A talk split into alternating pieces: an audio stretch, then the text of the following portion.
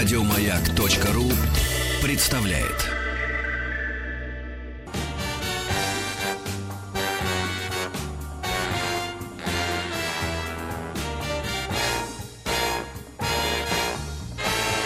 Добрый вечер. Профсоюзы. Сеансы Долина. Антош пришел. Ну, дед, Все, все, я все, все, ну все, все, это- все, все, все. Короче говоря, друзья, в эфире шоу, о котором вы не узнаете из анонсов. Шоу, о котором можно узнать, только включив маяк в 17.00. Ну что, Антош? Здравствуйте, друзья, Антон, здравствуйте. привет. Привет, Как вы? Антошечка. Что-то у вас какое-то настроение. Да он просто из себя изображает э, Бабку. бабку. Да. Не Детку. а бабку. Я детка. Да, да, как в том анекдоте, Ну, знаешь. ты знаешь, если у бабушки были бы, как тебе объяснил Усы? наш президент Да. однажды, ну, это, далеко идущие могут быть последствия, в общем. Не надо. Ой, Ну что, э, у нас э, неделя, когда полно всего, в основном всякой ерунды, но иногда очень даже забавные и э, духоподъемные, и симпатичные. Давай. А, Вот, а, есть один хороший русский фильм, есть мультфильм про пингвинов. Давай с Вот, пингвином, мультфильм, давай. конечно. Деду Да. все равно, а нам важно. Всегда у вас так, да? интересно. Давай. Пингвины Мадагаскара. А, Это сделала пара режиссеров, м, режиссеров, работающих на студию DreamWorks Animation. Соответственно, один из них делал а, би-муви, супер э, мозг, там и еще что-то. супермозг. А другой с ним Гениальный. снимал э, Эрик Дарнелл все три Мадагаскара предыдущих. То есть, э, понятно, да, как часто бывает в таких больших анимационных проектах, это пара режиссеров, а не один. И это не какие-то случайно привлеченные люди, а это вот проверенные давние кадры. Соответственно, задаваясь вопросом вот пингвина Мадагаскара, это все-таки такое тотальное проявление наплевательства, тупости и, э, ну, некого такого абсурда анархического, или все-таки это четкие э, коммерческие расчеты, продюсеры с режиссерами знали, что они делают и на что именно пойдут зрители, я склоняюсь ко второму варианту. То есть тебе все-таки не понравилось. Это как-то ниже Я не говорю, что мне не понравилось. Э, ну, как сказать, Я объективно, если пытаться оценивать это с э, позиции, ну, не знаю, искусства, не, неприличное это слово Ну да, говорить, да, пусть будет, ладно. не вот, но все-таки иногда мы его употребляем, то, конечно, это невероятная нечеловеческая ахинея, чудовищное барахло. И в отличие все-таки от жанра абсурдистского, да, от миниатюр Даниила Хармса или пьес Александра Введенского или э, телевизионных скетчей Монти Пайтон, все-таки жанр э, анимационной сказки, э, которая снимается за 100 миллионов долларов и выпускается по всему миру, предполагает, что там есть некая сказка, какие-то приключения, какие-то, извините, выводы, э, то есть какой-то смысл, который детям в упрощенной юмористической форме Доносится, вливается в да. мозги. Мгм. Дальше уже возникает вопрос, делается это в высокохудожественной форме или в очень простой форме. Так вот, пингвины Мадагаскар не доносит абсолютно ничего. Это полтора часа бузатни, веселый, бессмысленный, где бегают четверо пингвинов и сражаются с армией осьминогов. Сама идея того, что главный злодей по имени Дэйв это осьминог, переодевающийся человеком, мне кажется, уже показательно для того, чтобы Да, да. значит, э, продемонстрировать степень абсурдизма этого всего. Значит, можно ли из этого сделать вывод, что это история, скажем, о родстве всех пингвинов, которые против всех там э, головоногих моллюсков? Я думаю, все-таки нет. То есть э, они, конечно, иногда будто опомнившись начинают произносить что-то. Но все-таки мы одна семья, хотя они совершенно нифига не одна семья, эти пингвины, они просто друганы с Ага. детства, это показано там. А Вот, или э, там дружба важнее всего. Ну, им не дружба важнее всего, потому что они сначала лезут на этого осьминога просто так, а он на них, потому что осьминоги, как выясняется, ненавидят пингвинов за то, что во всех зоопарках все умиляются пингвинам и Они смеются над осьминогами, что полный бред, потому что я как посетитель многих, э, э, значит, зоопарков и океанариумов могу удостоверить, что осьминог всегда всем безумно интересен, э, гораздо больше, чем э, Пингвины. любые пингвины, э, которыми никого сегодня не удивишь. Осьминог реже встречается. Конечно. а, то есть, соответственно, даже эта посылка на самом деле не, про, ну, не, не, уби- Неверно. не Ну да, да, да. С другой стороны, как можно говорить о какой-то убедительности и верности, когда это действительно абсурдистская история? Например, зачем-то они почему-то, когда э, начинают осьминоги за ними гнаться, их там много, почему-то они оказываются в Венеции все. И пингвины хватают гондолу, гондольер играет на мандолине какую-то песню, пингвины начинают, причем не по воде, потому что так смешнее, по суху на веслах э, плыть, а за ними гондола с осьминогами. И так очень долго происходит, довольно смешно сделано. Но вот если на одну секунду остановить свой мозг и подумать, зачем они это делают, и в чем смысл сюжета сюжет э, слагающий, почему потом не подают в Шанхай, и почему осьминогов база в Рио-де-Жанейро находится. То есть, э, как только начинаешь задаваться какими-то вопросами, голова начинает немедленно бо- болеть, пухнуть и Пухнуть. практически лопаться. Поэтому этот мультфильм не дает вам отдохнуть ни на секунду. То есть это бесконечный каскад приключений, больше всего напоминающий раннее немое комическое кино. Вопрос, То есть, как- э, когда были, сейчас я договорю Ага, вот ага. фра- фразу буквально, когда э, до того, как Чарли Чаплин даже снимал там полуторачасовые фильмы, когда и он, и Бастер Киттон, и Гарольд Ллойд, э, когда фильмы длились по 20 минут, это было Гэги 20, 20 такие. минут э, бредовых гэгов, э, э, герои друг за другом гоняются, падают в лужи, поставляют друг другу подножки, все это очень смешно, очень органично, очень мастерски сделано, всегда было. Да, нельзя сказать, что это была какая-то дрянь э, цирковая, это была очень сложная, настоящая работа. И это до сих пор очень смешно. Я на пингвинах себя массу раз ловил, что я смеялся над ерундой вместе со своим четырехлетним ребенком, который тоже смотрел, не отрываясь. Вот про реакцию детей. Но у меня вот мои оба сына смотрели, и 12-летний, и 4-летний. 4-летнему понравилось больше, и это больше для него. Но э, на самом деле оба получили какое-то удовольствие. Как можно что-то из этого всего запомнить? э, не- не- ну, то есть непонятно. Какие-то отдельные шутки смешные. Они там дико смешно, например, перекатываются по зебре Да, пешеходной. я видела, это в Ну, трейлере это есть, действительно да. класс- классно придумано и сделано. Они черно-белые, они перекатываются так, чтобы э, белым животом лежать на белых полосках и черной спиной э, к нам На на черных, и чтобы никто их якобы камер слежения не заметил. В то время, разумеется, это заметно. Но начинается все с того, что пингвины зачем-то атакуют Форт Нокс, и когда обнаруживают золотой запас, пробегают мимо золота, потому что их интересует только автомат с э, сырными чипсами. Почему они решили, что находится в Форт Ноксе? А зачем эти сырные чипсы? Из чего кто-то взял, что пингвинам вообще-то нравится? И самое главное, откуда давно их преследовавший осьминог знал, что они туда попрутся, и ожидал их в этом автомате, чтобы Слушай, их ну похитить? вот ш- как ты смотришь мультик, понимаешь? Меня интересует Столько осмысленность мультик везде. пришел посмотреть. да? Ну вот смотри, возьмем Мадагаскар, из которого это выросло. Вот не какой-то далекий, там, не мультфильм «Фантазия» по музыке э, э, Мусорского, да, а, а Мадагаскар недавно снятый. В Мадагаскаре все понятно, что к чему, даже чересчур, на мой взгляд. То есть там совершенно тотальная логика. Вот животные, они выросли в зоопарке. история, это да. городские жители не приспособленные. Раз они попали в живую природу, и им приходится свое я, глубоко закупан- закопанное в них, своего зверя в себе разбудить. Разбудить, да. То есть, что там непонятно? Все понятно. Это роман воспитания. Вот ты подросток, вечный ребенок, веселящий детей, а вот тебе нужно взрослые проблемы решать. Проблема выживания, проблема э, завести новых друзей, проблема привлечь самку. Каждому из нас это все знакомо и понятно. Пингвинах, э, если ты не пингвин, я не знаю, что тебе может быть понятно и знакомо. Но я говорю это без возмущения, а даже с некоторым таким этнографическим интересом. Потому что я редко смотрю подобные мультфильмы, и Мадагаскар мне совершенно не нравится. Мне кажется, что это тотально расчетливый такой чисто коммерческий проект только для выкачивания денег. Я не чувствую там вдохновения ни в чем. Хотя сделан, конечно, он очень хорошо, как все, что делает и на чем зарабатывает Голливуд. Пингвины это, ну, такая живая анархия. Они действительно ушли в разнос там. А, и повторяю еще раз, можно сделать вывод, что это они дали себе оторваться, это такая вдохновенная история, или то, что они провели какие-то сложнейшие маркетинговые исследования, посмотрели, что нравится аудитории, решили, так, по последним данным разведки, аудитории не интересны проблемы самоиден- самоидентификации и взросления. Им нравятся смешные пингвины, которые шутят.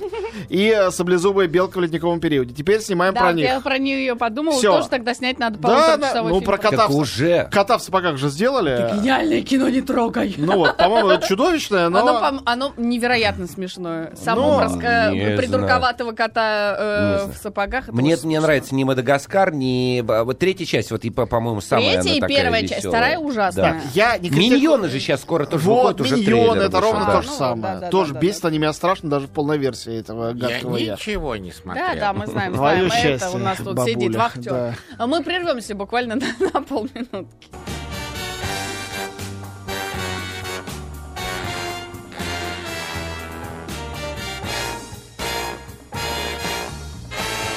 Добрый вечер.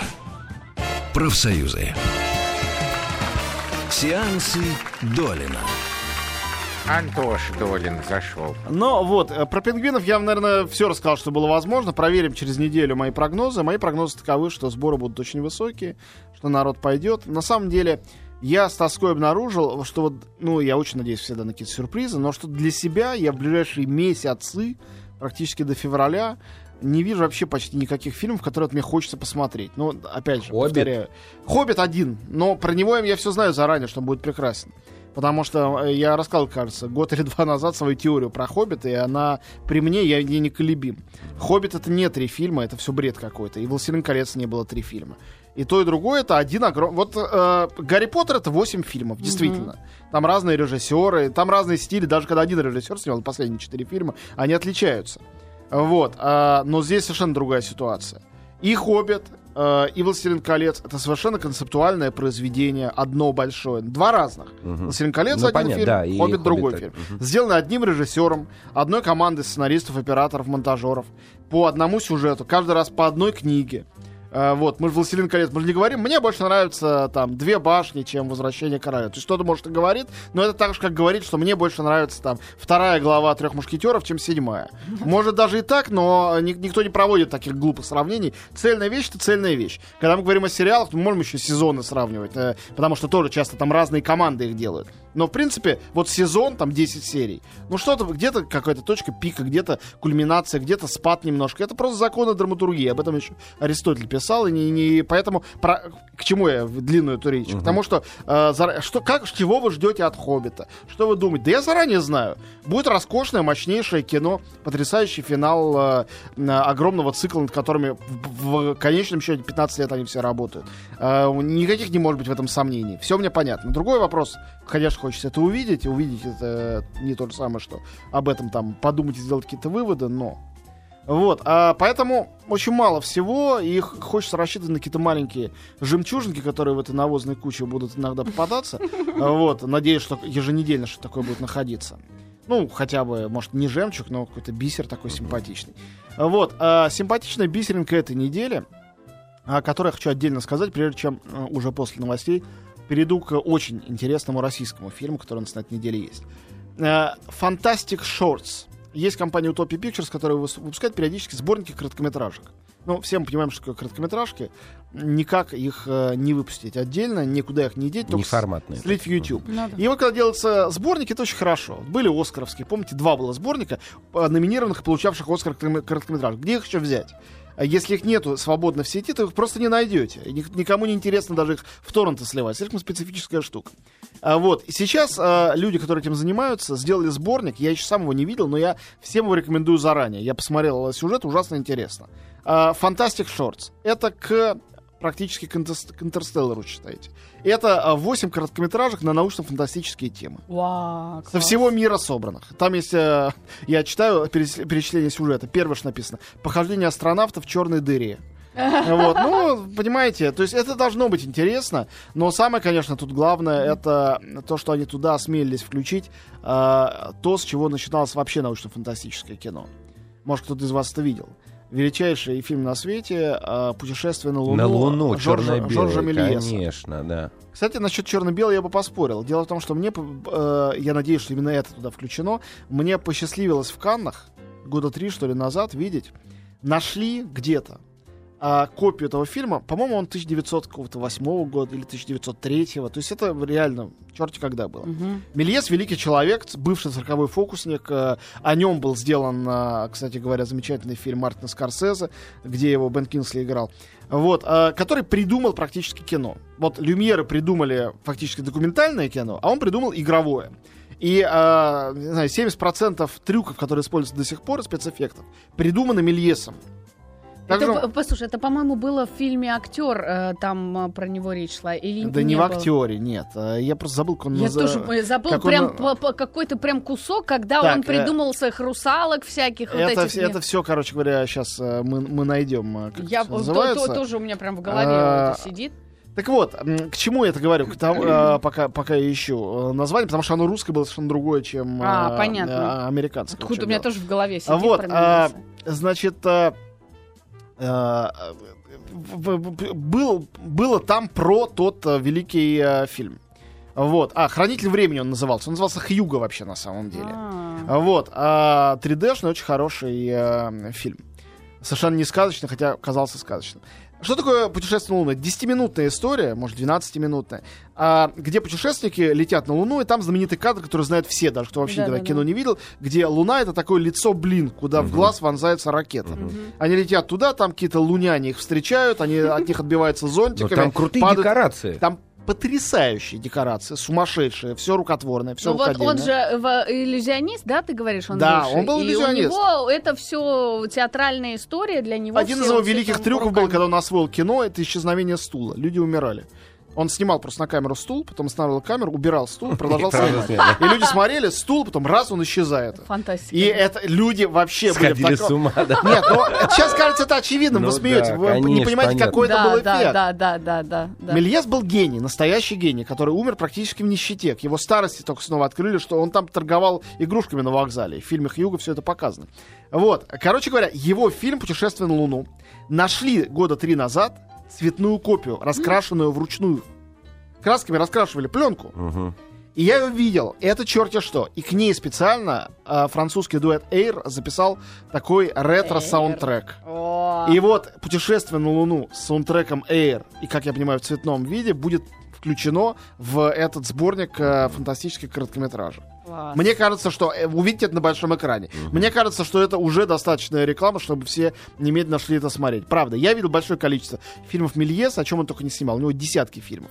Он и про дело Дрейфуса снимал фильм. Они все у него там 10-15 минутные. У него есть там приключения, фантастика, есть комедия, полно экранизаций там э, чего угодно. Э, Вот, это действительно великий человек. И все у него сделано страшно остроумно, невероятно изобретательно. То есть представить себе, как такого человека, повторяю, придумавшего игровое кино, на какие-то несколько десятилетий просто забыли, что вот он такой был, это делал, и это до сих пор невозможно, невозможно понять. Как если бы Чарли Чаплин бы умер в нищете. Как такое могло... Ну, не может такого быть. Тем не менее, было именно так. Вот. И ужасно здорово, что находятся какие-то пленки. Половина его фильмов потеряна примерно, но другая половина жива, и их очень много. И они издаются, и в России издавались э, в хорошем э, э, ремастеренном качестве. А пока был жив музей кино, там я все это и смотрел, там это показывали на большом экране. Вот с тех пор, как закрыли музей кино 10 лет назад, на большом экране это все и не показывали, а теперь, наконец, э, благодаря прокачкам этого Fantastic Shorts это будет, так что Когда вот э, не пропустите. сегодня, С да, сегодняшнего стартует? дня. Ну, в, в числе Но прочих э, шортс, вот этих Да, фантастических, там показывают будет и. Много кинотеатров э, будут показывать. Конечно же нет, но э, не один и не два. Там есть десятки или два десятка кинотеатров. Те, кто в больших городах, найдут это. Но остальным остается только посочувствовать. Ну что, э, мы продолжим сразу после небольшого перерыва на новости и новости спорта. Антон Долин с нами. Сегодня четверг, и, как всегда, по четвергам в России в широкий прокат выходит новая партия новых фильмов и мультфильмов. Что еще, узнаем очень скоро. Добрый вечер. Профсоюзы. Сеансы Долина. Ну что, продолжаем, да? Значит, э, Антоша выяснили. Долин зашел. Да. Все, ладно, продолжай сам. Ну, что это самое э, вам рассказать нового? Русский еще ты говорил. А, Значит, да, пингвины, ребята, мультик пингвины и серия короткометражек э, Fantastic Shorts. э, И какой но- новый Да, русский? русский фильм. А, вот случай, когда мне хочется, чтобы все вообще пошли его посмотрели. А, дело в том, что бывают такие случаи, когда полюбишь какой-то фильм, который не является каким-то выдающимся сверхпроизведением искусства высокого, а просто что-то в нем есть э, очень живое и обаятельное, и какое-то, ну, правильно резонирующее, что ли, с тобой. Ведь очень часто русские фильмы, э, не секрет, что смотришь их, ну, так отстраненно. Типа, хорошо ли, плохо ли, но чтобы они задевали, чтобы как-то трогать, трогали, даже часто с, ну, очень хорошими русскими фильмами этого не происходит. А здесь это есть. А, это один из фильмов вот такого, как бы, женского, что ли, ренессанса, который был отмечен на Кинотавре в этом году, где а, две трети программы были сделаны режиссерами женщинами молодыми. И вот а, дебютантка по имени Нигина Сайфулаева, я считаю, сняла лучший дебют, русский дебют года. Фильм называется «Как меня зовут». «Как меня зовут». Мгм. Название, кстати, это, может быть, самое неудачное, что там есть. Оно довольно бледное для такого яркого фильма. Дед, что ты... э, Это про девочек, Да, про девочек. возвращаются э, Совершенно к верно. отцу. Да, да. А, правильно все. Так и есть. Значит, а, а, это я для себя определил, что это антивозвращение. Да, я тоже хотела сейчас про возвращение Кто сказать. Звягинцевское возвращение видел или по, и помнит, да, вот здесь все то же самое, но наоборот. И это, как я говорил, с режиссером и ее сценаристка Любовь Мульменко, они вместе это все делали. Видимо, это не намеренно. Видимо, уже в какой-то Ну, ДН получилось. да. ДНК э, наш, э, Мгм. вот этого возвращения въелось. Потому что здесь смешно, насколько все по-другому. Там был северный пейзаж, приезжал отец к двум мальчикам, которые его совершенно не помнят, и увозил их на берег холодного озера, где происходила развязка сюжета. Здесь, наоборот, юг, Крым, еще украинский Крым. Там первая сцена, они меняют э, рубли на гривны. А, значит, э, э, отец там живет, наоборот, на берегу теплого моря. Мгм. И не он куда-то едет, а к нему приезжают две девочки. А, а девочки или взрослые? Они 16-летние, А, а, мгм. 17-летние. Только что школу закончили. Одна поступила, хорошая девочка, в высшую школу экономики, другая хотела на актерскую, но не поступила. Они сестры? Они подружки. А, подружки. Они подружки. И, а, значит, едут к отцу одной из них, которую она никогда не видела, знает, А, что он есть. понятно. То есть э, мать ее родила, уехав в Москву, э, забеременев. И все. Ну, а есть адрес, отец был спасателем на водах, он так с тех пор там и живет в своем доме, абсолютно один. И вот она приезжает к отцу, но, увидев его щелку, в щелку его дома, она приходит в ужас, такой брутальный мужик, и говорит, я не могу, как мы, пойдем лучше снимем какой-нибудь другой угол, ну нереально, что ему скажу. А у нее такая борзая подружка говорит, давай местами поменяемся. И они мес- меняются местами. Мгм. Это происходит первые пять минут фильма. То есть подружка выдает себя за дочку, а Понятно, дочка да. выдает себя за подружку. И они поселяются у него на какое-то время. И это история потери, потери сексуальной невинности, образования семьи, а, взаимоотношений поколений, полов, все на свете. И отца играет тот же самый Константин Лавроненко. О, То есть, я говорю, это совершенно вообще. такое, э, да, фильм отражение. как интересно. Вот, но поскольку девочки, тут э, очень сильна э, сексуальная тема, которая совершенно ни в каком виде не присутствовала у Звягинцева. И надо сказать, что вот это главный плюс, который я ставлю этому фильму, не единственный. То, что ну, мне кажется, что э, более естественной, э, яркой, живой, э, эротической чувственности русское кино не видело очень давно. Там есть всего там две-три сцены с какой-то обнаженкой, и они не то чтобы какие-то супер откровенные. То есть они чуть откровеннее, чем то, что когда-то всех поразило, а теперь явно никого не поразит в «Маленькой Вере», например. Но для э, очень пуританского сегодняшнего русского кино, где максимум не пуританскости, это когда можно говорить об этих вещах, как в фильме «Интимные места». Но тема говорения все равно наши общие сексуальные фрустрации, а вовсе не сексуальная свобода. А «Как меня зовут» — это фильм о сексуальной свободе. И он полон этой свободы, он ей дышит, и она там ощущается. И я думаю, что возможный ответ на вопрос о том, почему в России никому не получается никакая эротика в кино, ответ очень простой, и он проще, чем нам всем казалось, потому что эту эротику не снимают женщины. Же Вот э, женщина-режиссер, женщина-сценарист, две женщины в главных ролях, э, дебютантки, девчонки, Александра Бортич и Марина Васильева их зовут, и все сложилось и получилось. Этот, этот фильм не идеальный, повторяю. Э, Он и не невероятно какой-то самобытный. И в нем немножко провисает финал, он такой открытый. Но все равно в нем ужасно интересно и здорово разбираться. И очень классные актрисы. И мне кажется, что вообще люди, которые это делали, это очень талантливые люди. на Еще раз, самом как деле. называется? Как меня зовут? Как меня зовут? Ну вот, я говорю, один из минусов Мгм. главных это э, похожее много на что и не очень выразительное название. Можно было бы как-то назвать это по-другому, ну, я не, там, не буду предлагать, я не режиссер, не сценарист, просто э, заголовок не призывает э, к себе настолько, насколько следовало бы. Не манит. Да, не манит. Но, э, еще раз повторяю, классная картина, тот русский фильм, который, как было с классом коррекции, еще один яркий дебют этого года. Мне хочется похвалить и всех позвать это смотреть. Ну, хорошо. Вот. хорошо. Значит, э, что еще у нас есть любопытного на этой неделе? Есть две картины, с, интересно, достаточно задуманные, а, но не очень интересно разрешенные. То есть э, в результате получается кино, а, ну так, на, тро- на тройку. Но тройка тоже удовлетворительная оценка, правильно? Для тех, кто любит этот жанр, кого интересует что-то там внутри, может, это и будет здорово. А, Один фильм австралийский, называется «Моя госпожа». Это мелодрама. Это история, э, значит, де- режиссер-дебютант тоже, Стивен Лэнс некто. Э, главный герой 16-летний мальчик, который, это тоже история взросления, взаимоотношений с родителями. Э, фильм начинается с того, что он обнаруживает самоубийство собственного отца. Он повесился в гараже. Мальчик живет с матерью, разумеется, они оба в скорби, в фрустрации, в горечи. Но мальчик, как это бывает у 16-летних мальчиков, отвлекается, влюбившись. Влюбляется он в соседку. Соседка загадочная женщина, сильно старше его, а, живущая в большом доме, куда, к счастью, она как раз ищет себе, а, кого ему чистить бассейн, и он туда быстро нанимается к ней. А, она всегда накрашена, всегда так странновато одета. И он со временем начинает понимать, чем она занимается. Она профессиональная доминатрикс. То есть госпожа Садомаза Как дела. называется фильм? Моя госпожа, так и называется.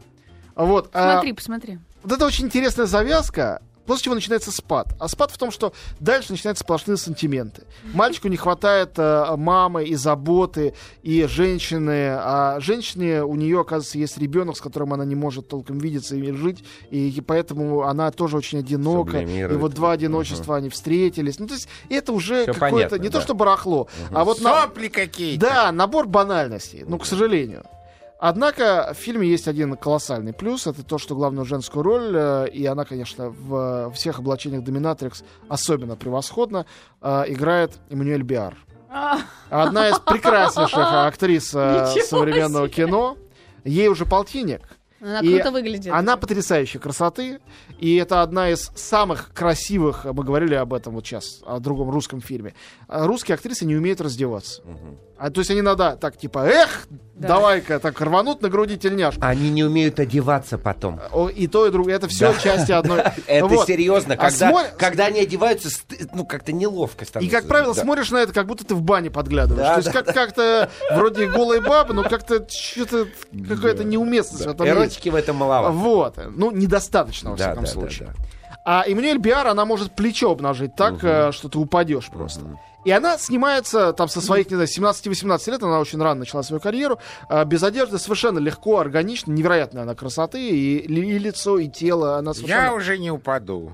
Ну, ты Ну, уже, чего ты, ты уже Может быть, давно ты встанешь лежишь, наконец-то, да, да, понимаешь, да. С колен. Вот. И э, я как раз подумал о том, что сейчас, наверное, ну, 50 или с лишним летней женщине раздеваться, в этом уже какой-то есть, хотя Шарлотта Рэмплинг это делает, с другой стороны, но все равно э, не каждая, но вот тут она в моей госпоже так одевается, что и раздеваться не надо, потому что, соответственно, эти костюмы профессиональной госпожи, эти шпильки, корсеты и прочее, все это как бы и забавно, смешно с одной стороны, с другой стороны, это здорово, потому что на такой актрисе все это потрясающе эффектно смотрится. Поэтому, ну, не очень хороший фильм, но такая прекрасная актриса, что это достаточно повод Можно сходить. посмотреть. И другой случай, э, фильм «Джезабель». Это ужастик. Американский ужастик про призраков. Режиссер Кевин Гроттард некто. А, продюсеры делали паранормальные явления, еще там 25 таких же барахляных всяких ужастиков. Это не то чтобы ужастик, который очень сильно выделяется. Это история с призраками. Девушка в самом начале фильма попадает в жуткую а- автокатастрофу. Она теряет ребенка, она беременная. И погибает ее то ли муж, то ли бойфренд. Она остается одна на мели. И ее приютил у себя ее папа, которого она тысячу лет не видела. Мама ее давно умерла от рака. Практически родами. Она маму никогда не знала. И вот она в этом доме, где призрак матери как бы существует, находит видеокассеты, где послание матери, которая знала, что она больна, своей нерожденной дочке. Начинает их смотреть, и дальше начинается, в доме появляются призраки. Ну, больше рассказывать не буду. Это вот то, что сказал, это буквально первые 10 минут фильма, самое начало. Вот, там довольно неординарная развязка, она связана с тем, что действие происходит в Луизиане. Там это все связано с а, расовыми всякими предрассудками и а, всякими С скелетами. строем, Да, да. скелетами в шкафу Мгм. из э, традиции южной готики.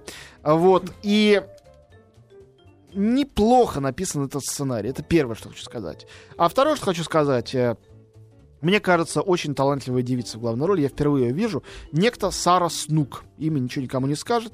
Э, Я могу ошибаться, но мне кажется, что если она не будет сниматься только в ужастиках, у нее будет хорошая карьера. Она не какая-то невероятная красавица. Ну, такое пикантное лицо, странноватое. Но она на себе несет весь фильм. Она и есть эта Джезабель, главная героиня. И учитывая, что она прикована еще к инвалидному креслу, у нее сломаны ноги в течение всего фильма, э, весь диапазон актерский там, это сделано минимумом средств и очень здорово.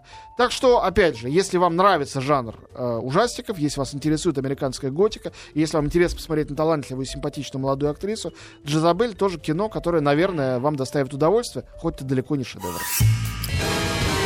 Добрый вечер. Профсоюзы. Сеансы Долина. Антоша пришел. Ну Вот, на самом деле, обо всем, что я видел, я вам рассказал. Еще выходит э, фильм «Несносные боссы 2». Ну, ты видел? А, нет, я, я говорю, А вот вот это я бы посмотрел. Да. У него, по-моему, 10%, 10% симпатии, 90 антипатии на сайте А. «Гнилые помидоры», где э, все эти. Ну, то есть первая комедия была неплохая, действительно, на вторую даже не пошел, очень ее все ругают.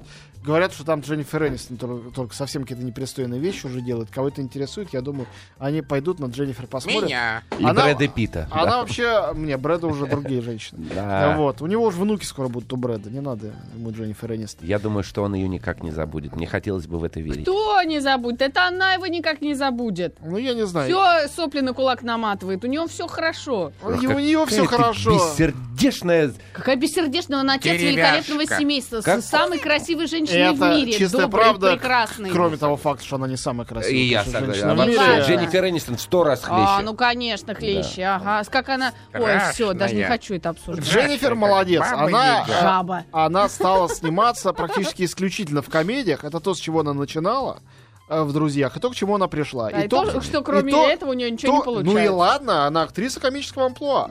Это прекрасно, это очень У здорово. нее здорово это получается, хочешь. надо Да, сказать. Кто великолепно. вас, э, Встать и, и, и, и не И сесть. упасть. Я не знаю, смотрели вы или нет фи- фильм «Мы Миллеры» в прошлом году. Да, отличный Вот она, там- фильм. она там была... с- Фильм нормальная комедия, не более того. А она там была просто потрясающая, я считаю.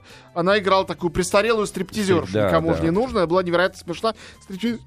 Э, Стриптизерша, которая пытается изображать э, э, мать семейства. Да, не знаю, что это такое. Да, Да, да, да. смешно.